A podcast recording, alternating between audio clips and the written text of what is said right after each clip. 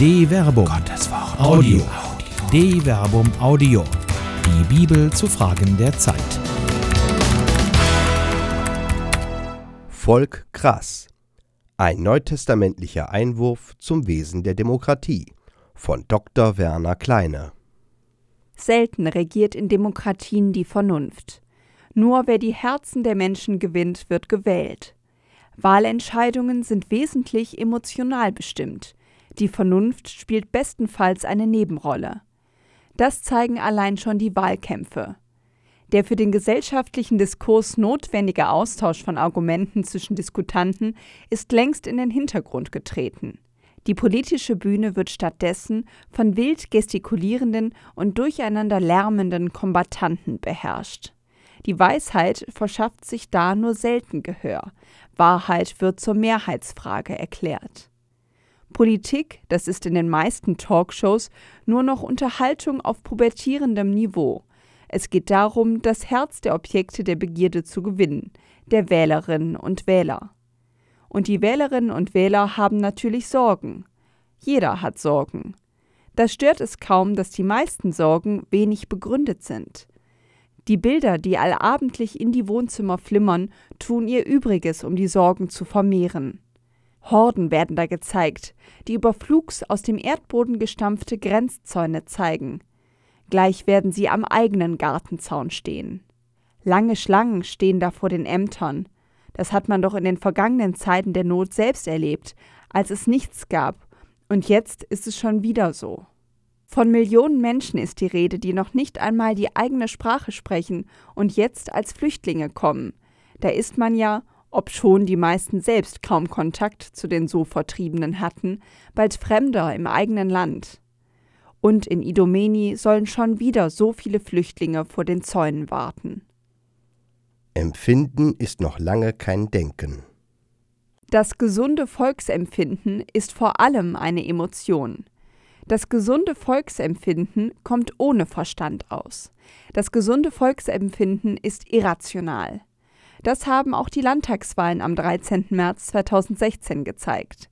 In Sachsen, Baden-Württemberg und Rheinland-Pfalz hat die AfD den Sprung in die Länderparlamente geschafft. Bei allen drei Landtagswahlen hat sie ein zweistelliges Ergebnis eingefahren. In Sachsen liegt sie sogar bei weit über 20 Prozent. In zwei Landtagen ist sie sogar stärker als die SPD. Alles Karikieren und Disputieren, alle Satire und Rhetorik hat nichts geholfen. Die AfD ist rein zahlenmäßig zur Volkspartei geworden. Die etablierten Parteien haben versucht, mit der Rhetorik von den demokratischen Parteien eine Abgrenzung zu schaffen. Sie haben damit das Gegenteil erreicht. Das aus dem Griechischen stammende Wort Demokratie ein Kompositum aus Demos Volk und Kratia Herrschaft heißt ja wörtlich Herrschaft des Volkes. Eine Partei, die sich gerade auf den Volkswillen beruft, der sich scheinbar in den Massendemonstrationen von Pegida in Dresden und von Legida in Leipzig manifestiert und in dem Schrei Wir sind das Volk lautstark Geltung verschafft, wird gerade in dieser versuchten Ausgrenzung ebenso einen emotionalen Ansatzpunkt finden, die Etablierten der Lüge zu zeigen, wie in der Weigerung der Etablierten, sich mit den Protestlern der AfD diskursiv auseinanderzusetzen. Die Methode der Diffusion die AfD und ihre Vertreterinnen und Vertreter verstehen das Spiel auf der Klaviatur der Emotionen nahezu perfekt. Sie suggerieren ein Verständnis für die Sorgen der Menschen, ohne sich auch nur annähernd auf einen Lösungsansatz festlegen zu lassen, der demokratischen Wertesystemen entspricht. Die Diffusion ist die Methode. Je diffuser ein Parteiprogramm ist, desto mehr Projektionsfläche bietet es für die Ängste und Befindlichkeiten der Menschen. Es genügt daher schon, dass die AfD die Probleme benennt. Die Menschen bekommen so das Gefühl, verstanden zu werden. Was braucht es da Lösungen?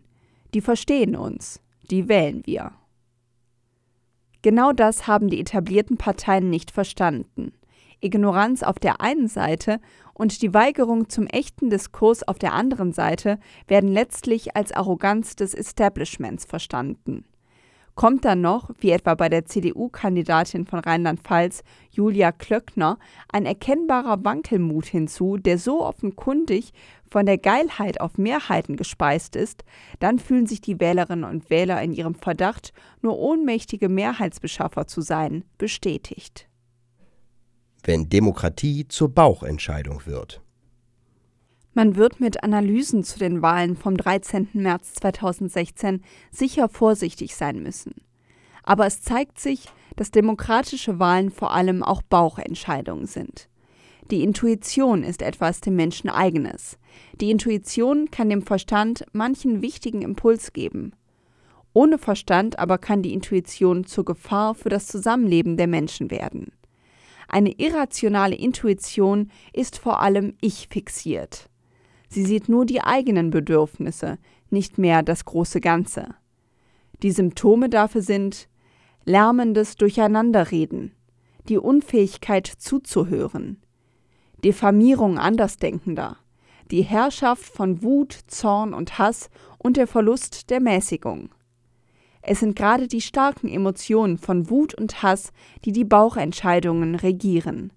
Es ist die Angst, die die Demokratie in die Enge treibt. Der Schrei des Demos. Das Wort Demos kommt im Neuen Testament nach Auskunft einer Konkordanz nur viermal vor. Das Vorkommen beschränkt sich auf die Apostelgeschichte. In Apostelgeschichte Kapitel 12, Vers 22 heißt es als Reaktion auf eine Rede von König Herodes: Das Volk aber schrie, die Stimme eines Gottes, nicht eines Menschen. Auch das zweite Vorkommnis des Wortes Demos ist von starken Emotionen begleitet. In Apostelgeschichte Kapitel 17, Vers 1 bis 15 wird vom Aufenthalt des Paulus in Thessalonich und Beröa erzählt. Zu Anfang des Berichtes heißt es: Nach seiner Gewohnheit ging Paulus zu ihnen und redete an drei Sabbaten zu ihnen, wobei er von den Schriften ausging. Er legte sie ihnen aus und erklärte, dass der Messias leiden und von den Toten auferstehen musste. Und er sagte, Jesus, den ich euch verkünde, ist dieser Messias. Einige von ihnen ließen sich überzeugen und schlossen sich Paulus und Silas an, außerdem eine große Schar gottesfürchtiger Griechen, darunter nicht wenige Frauen aus vornehmen Kreisen. Apostelgeschichte Kapitel 17, Vers 2 bis 4. Dass ein solcher Erfolg Neider produziert, liegt fast schon auf der Hand. Die Juden wurden eifersüchtig, holten sich einige nichtsnutzige Männer, die sich auf dem Markt herumtrieben, wiegelten mit ihrer Hilfe das Volk auf und brachten die Stadt in Aufruhr. Sie zogen zum Haus des Jason und wollten die beiden vor das Volk führen. Apostelgeschichte Kapitel 17, Vers 5. Der Demos ist auch hier in Aufruhr aufgewiegelt von einigen Eifersüchtigen, die sich die Ängste und Sorgen des Volkes zunutze zu machen wissen. Veränderungen sind immer von Ängsten begleitet. Und Paulus steht für den sogenannten neuen Weg. Wahrheit im Widerstand. He Hodos, der Weg. So bezeichneten offenkundig die frühen Christen ihre Bewegung. Er, Paulus, ging in die Synagoge und lehrte drei Monate lang freimütig und suchte sie vom Reich Gottes zu überzeugen. Da aber einige verstockt waren, sich widersetzten und vor allen Leuten den neuen Weg verspotteten, trennte er sich mit den Jüngern von ihnen und unterwies sie täglich im Lehrsaal des Tyrannus. Das geschah zwei Jahre lang. Auf diese Weise hörten alle Bewohner der Provinz Asien, Juden wie Griechen, das Wort des Herrn, Apostelgeschichte Kapitel 19, Vers 8 bis 10. Paulus befindet sich in Ephesus. Auch hier ist seine Verkündigung von großem Erfolg gekrönt. Bereits kurz nach seiner Ankunft kommt er in Kontakt mit Jüngern Johannes des Täufers. Nach einem theologischen Diskurs, den Lukas in der Apostelgeschichte auf die Frage reduziert, ob die Taufe des Johannes ebenso den Heiligen Geist mitteilt wie die Taufe auf Jesus Christus, lassen sich die Johannesjünger taufen, weil sie den Heiligen Geist eben noch nicht haben. Danach geht Paulus in die Synagoge, um dort zu lehren. Das entspricht seiner auch von ihm selbst bekannten Missionsmethode. Paulus geht immer zuerst in die Synagogen, um dort zu lehren. Dort kommen aber nicht nur die Juden zusammen, sondern auch die Heiden, also die Nichtjuden, die allerdings vom jüdischen Monotheismus sicher nicht nur intellektuell fasziniert waren. Ein Gott, den man im Unterschied zu den von Menschenhand gemachten Götterstatuen der griechischen und römischen Götterwelt nicht sehen kann, hatte seine ganz eigene intellektuelle Anziehungskraft.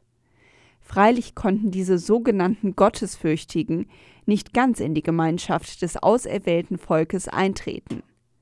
Sie wollten es nicht, weil sie sonst an die Tora gebunden gewesen wären, und sie konnten es nicht, weil auch ein Proselyt eben nicht aus dem Samen Abrahams stammte. Nun aber kam Paulus und verkündete das Evangelium des vom Kreuzestod auferstandenen und damit auch das Evangelium der Gesetzesfreiheit. Das brachte ihn regelmäßig in Konflikt mit der Synagogengemeinde, führte ihn aber auch die Gottesfürchtigen zu, die in den von Paulus gegründeten Gemeinden nun doch in das neue Volk Gottes eintreten konnten. Das war der neue Weg, ein Weg der Wahrheit, der den Widerstand in Kauf nahm. Verkündigung mit Verstand. Auch in Ephesus verkündete Paulus zuerst in der Synagoge. Es dauert verhältnismäßig lange, bis sich Widerstand regt. Zwei Jahre lang kann er Anhänger gewinnen. Lukas, der Autor der Apostelgeschichte, betont sogar, sicher etwas euphemistisch, dass alle Bewohner der Provinz Asien, Juden wie Griechen, das Wort Gottes wahrnahmen.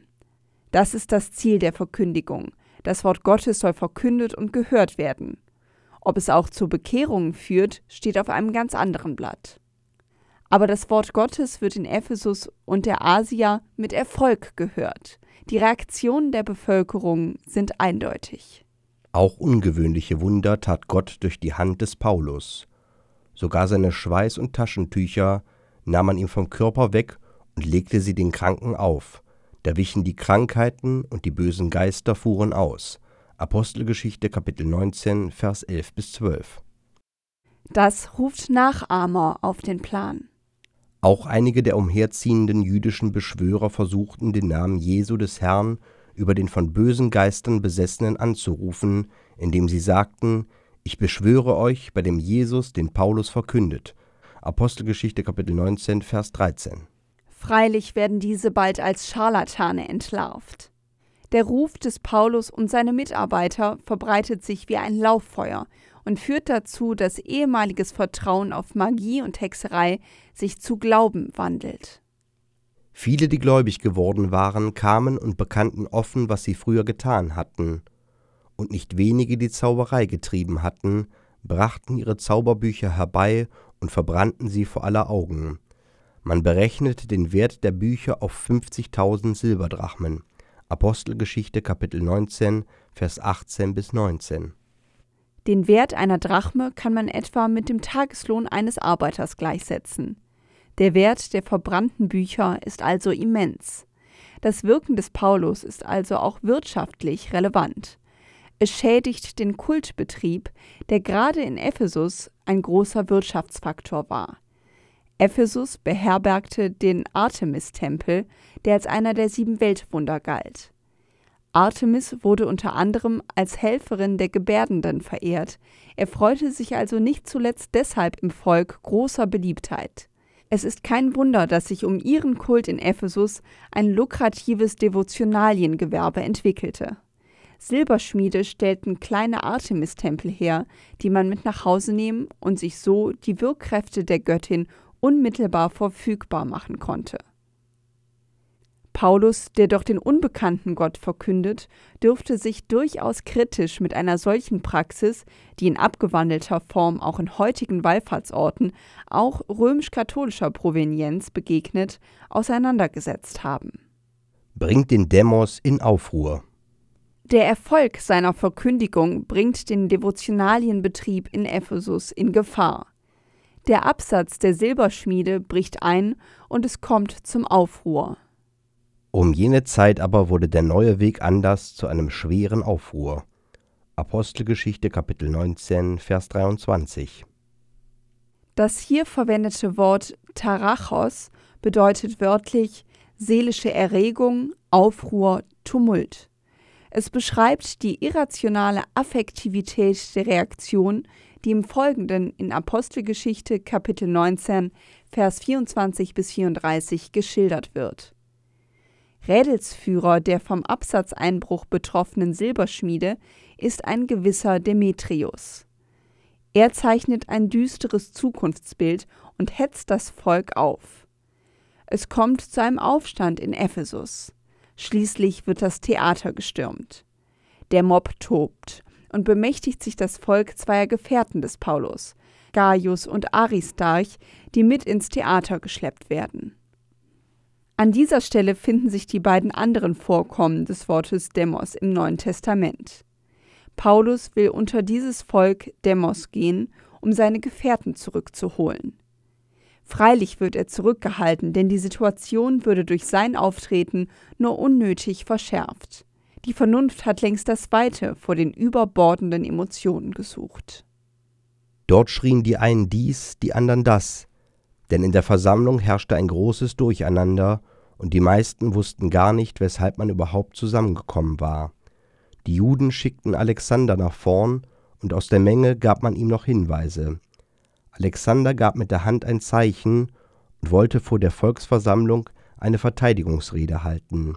Doch als sie merkten, dass er ein Jude war, schrien alle fast zwei Stunden lang wie aus einem Mund Groß ist die Artemis von Ephesus. Apostelgeschichte Kapitel 19, Vers 32 bis 34.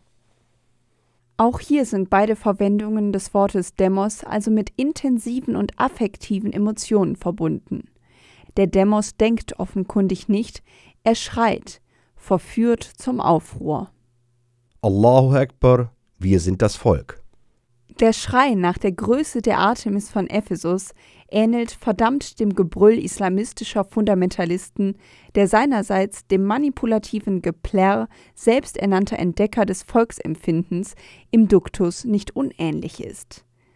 Wenn die krasse Herrschaft des Volkes zu einer solchen Demokratie wird, dann braucht es kühle Köpfe, die mit Verstand den neuen Weg weisen können. Es braucht Männer wie den Stadtschreiber von Ephesus. Der Stadtschreiber aber brachte die Menge zur Ruhe und sagte: Männer von Ephesus, wer wüsste nicht, dass die Stadt der Epheser die Tempelhüterin der großen Artemis und ihres vom Himmel gefallenen Bildes ist? Dies ist unbestreitbar. Ihr müsst also Ruhe bewahren und dürft nichts Unüberlegtes tun. Ihr habt diese Männer hergeschleppt, die weder Tempelräuber noch Lästerer unserer Göttin sind. Wenn also Demetrius und seine Zunftgenossen eine Klage gegen irgendjemand haben, so gibt es dafür Gerichtstage und Prokonsuln. Dort mögen sie einander verklagen. Wenn ihr aber noch etwas anderes vorzubringen habt, so kann das in der gesetzmäßigen Volksversammlung geklärt werden. Sonst sind wir in Gefahr, dass man uns nach dem heutigen Vorfall des Aufruhrs anklagt, weil kein Grund vorliegt, mit dem wir diesen Volksauflauf rechtfertigen könnten. Nach diesen Worten löste er die Versammlung auf. Apostelgeschichte, Kapitel 19, Vers 35 bis 40. Ein namenloser Mann wird zum Helden der Wahrheit. Er nimmt die Sorgen des Volkes ernst, walzt die Emotionen aber nicht aus. Er mahnt zur Besonnenheit. Er schaut auf die Fakten Fakten, nicht auf die Gerüchte. Er verweist auf den Rechtsstaat und seine Institutionen. Wahre Demokratie findet eben doch nicht im Bauch statt, sondern mit kühlem Kopf. Echte Demokratie braucht die gesetzmäßige Volksversammlung, die Ecclesia. Das Gesetz der Straße führt zum Aufruhr. Die Ecclesia hingegen nimmt die Mühe der Wahrheitsfindung auf sich. Die Stunde der Wahrheit. Die Ecclesia, die Volksversammlung, ist der Ort, wo der demokratische Diskurs stattfindet. Die Parlamente von heute sind der Ort, wo die Volksvertreter diesen Diskurs zu führen haben. Die AfD hat es in freien und demokratischen Wahlen in die Parlamente geschafft. Das mag man bedauern. Nun aber schlägt die Stunde der Wahrheit, ob da noch mehr ist als Parolen und Phrasen. Das gilt auch und insbesondere für die etablierten Parteien.